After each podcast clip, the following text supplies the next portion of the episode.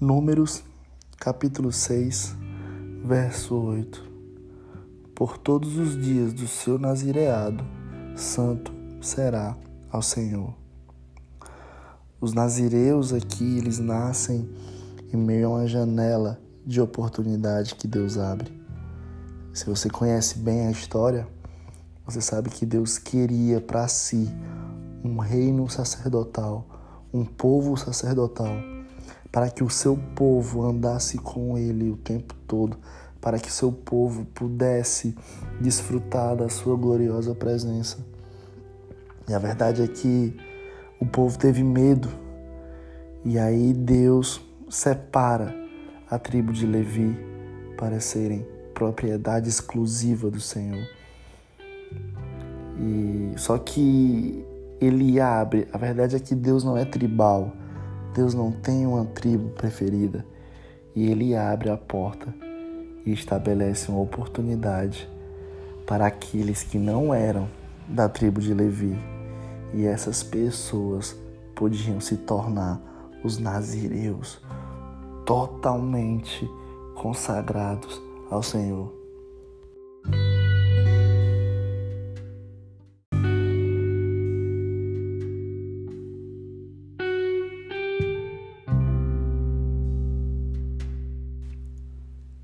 E eu queria começar essa devocional sobre os nazireus com uma história que com certeza é uma das mais conhecidas da Bíblia, que é a história de Sansão.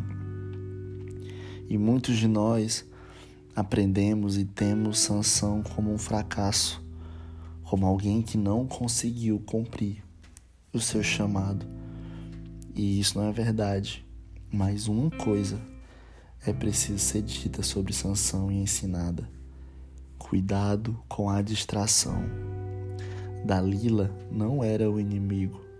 Os inimigos eram os filisteus. Dalila era só a distração. Muitos já se dedicaram ao Senhor e acabaram caindo. E o nazireado, ele é o meio mais custoso de ser totalmente dele. Mas para isso, nós precisamos vencer, talvez, o maior adversário dos nossos dias, a distração. A distração ela nos rouba do lugar secreto. Talvez o seu Instagram tá te roubando do Senhor, o teu WhatsApp tá te roubando do Senhor, o seu namorado tá te roubando do Senhor. Talvez o seu ministério esteja te roubando do Senhor, te roubando do lugar secreto. Eu queria que você lesse comigo Juízes 16, verso 16 e importunando ela todos os dias com as suas palavras e molestando, apoderou-se da sua alma uma impaciência de morrer. Aqui nós vemos um cara que matava milhares de filisteus por dia, por dia, tendo a sua alma molestada por uma mulher. Ele ele foi tão molestado na sua alma que apoderou-se da alma dele uma vontade de morrer, é a distração nos roubando daquilo que mais importa. A distração faz você dormir espiritualmente. Verso 18. Vendo, pois, Dalila, que já lhe tinha descobrido todo o seu coração, mandou chamar os príncipes dos filisteus, dizendo: Subi mais essa vez, porque agora me descobriu ele todo o seu coração. Então os príncipes dos filisteus subiram até com ela e trouxeram com eles o dinheiro. Então Dalila fez dormir Sansão nos joelhos dela e tendo chamado um homem mandou rapar-lhe as sete tranças da sua cabeça e passou ela a subjugá-lo e retirou-se dele a sua força.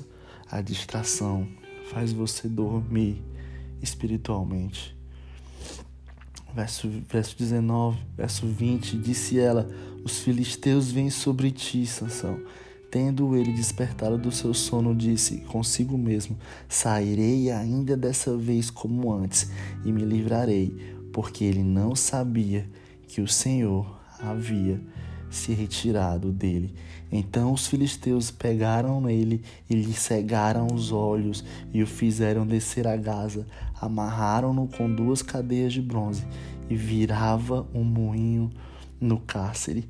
A distração, ela te cega e você não consegue enxergar mais nada. Não é o erro que te leva a pecar. Na verdade, é o pecado que te faz errar. É quando você inverte os valores. Aí é uma tragédia anunciada. Porque talvez você até queira Deus, só que você não consegue enxergar mais nada, porque a distração cegou os seus dois olhos. E, e talvez você esteja como Sansão, que girava o um moinho no cárcere e muitos de nós às vezes não conseguimos sair do lugar porque estamos cegos por conta da distração. E nós e parecemos que vivemos uma vida em que nós rodamos o tempo todo e sempre paramos ou voltamos do mesmo lugar. É como Sansão, cego, amarrado com duas cadeias de bronze e girava um moinho no cárcere.